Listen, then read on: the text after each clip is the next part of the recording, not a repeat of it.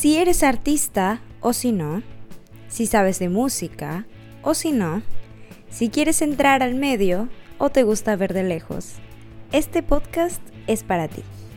En Houska Musical tenemos espacio para tus preguntas sobre música, tus opiniones artísticas o solamente tu presencia. Aquí encontrarás mis consejos, experiencias y opiniones que absolutamente nadie pidió. Pasa, siéntete cómodo. Vamos a descubrir el arte. Hola, hola a todos, ¿cómo están? Espero que estén muy muy bien. Les saluda otra vez de nuevo su amiga Maferchi.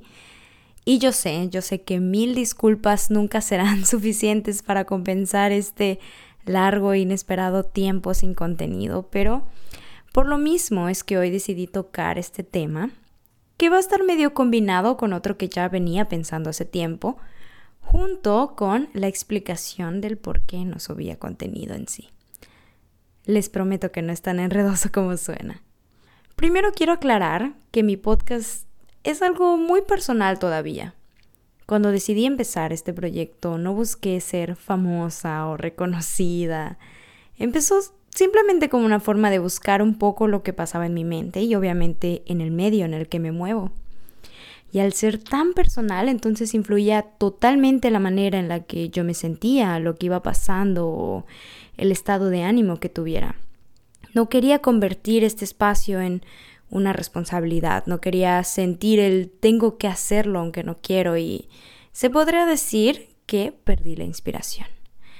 Sentí algo así como cuando ves tu feed de Instagram y no te gusta. como cuando dices, ¿en qué estaba pensando cuando subí esa foto? Así que decidí no tocar el tema hasta que me sintiera inspirada de nuevo. Ahora, ¿qué es esto de la inspiración? ¿Qué cosa tan poderosa es como para que hagamos o no hagamos ciertas cosas? Personalmente relaciono la inspiración con la motivación no es lo mismo, pero es ese momento en el que dices, tengo que hacer esto, el famoso momento eureka, donde sientes que los secretos del universo están a tus pies. Qué bonito sentimiento. Es tan hermoso que queremos repetirlo una y otra vez y pensamos que siempre que estemos haciendo lo que nos gusta o apasiona, vamos a estar inspirados. Y cuando no lo estamos, no sabemos qué hacer, no nos hallamos, decimos, Se supone que esto se debería sentir bien. ¿Qué pasa? ¿De dónde saco inspiración?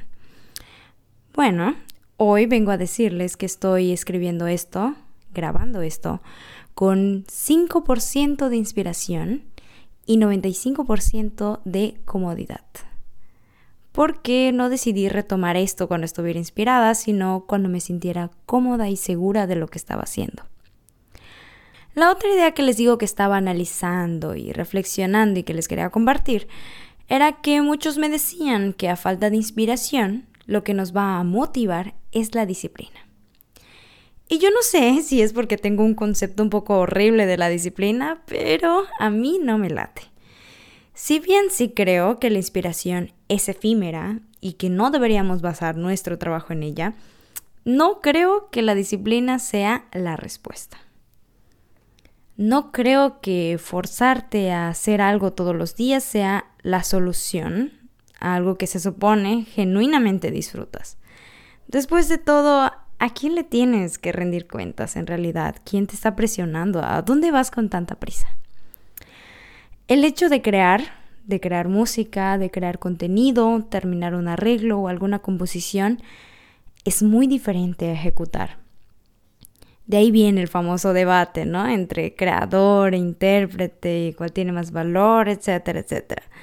No quiero meterme al fondo de esto porque también es un tema demasiado extenso, pero yo sí quiero aclarar que son procesos completamente diferentes.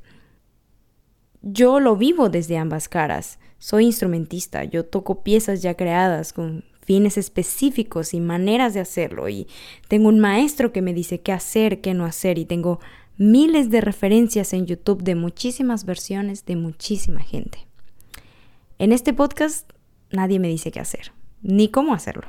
Soy yo con un micrófono y de brayes mentales que ustedes amablemente escuchan. Desde mi perspectiva, el objetivo final del ejecutante es interpretar una obra lo más excelente posible a lo que el compositor o creador quiere o quiso. Y la meta máxima del creador es acabar, acabar la obra, nada más que eso, terminarla, estar satisfecho con lo que se hizo y compartirla al mundo. Y eso nunca es fácil, uno siempre quiere cambiar algo y le encuentra más errores cada vez que le da una mirada. Por eso es que la inspiración jugó un rol importante en mi trabajo. Si yo no tenía esa dosis de adrenalina, sentía que no iba a poder terminar. Lo miraba y me gustaba menos cada día. Intenté poner la disciplina, decía, no importa lo que pase, todos los días tengo que dedicarle cinco minutos como mínimo. Pero ese es un proceso que yo considero de intérprete. Como cuando dices, le voy a dedicar media hora todos los días a las escalas y al final no lo haces. Tuve que encontrar mi propio proceso como creadora para decirle a mi cerebro, hey, agarra la onda, tenemos que cambiar el polo. Por lo menos en lo que descubro cómo usar mis métodos y habilidades de intérprete en esto. Porque sinceramente no creo que estén tan peleados como se siente dentro de mí. Tal vez solo no llego a ese nivel de iluminación.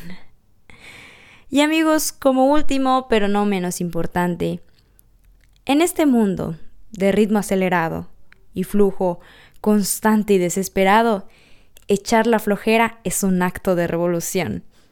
Echen la flojera sin culpa, pierdan la inspiración y después párense a hacer sus responsabilidades con la mejor actitud. Esto ha sido todo por hoy, espero que mis disculpas sean aceptadas y todos ustedes vuelvan a escuchar este eh, pequeño espacio donde pongo un pedacito de mi alma y que hago con mucho cariño. Y bueno, les espero en el siguiente capítulo de Jouska Musical.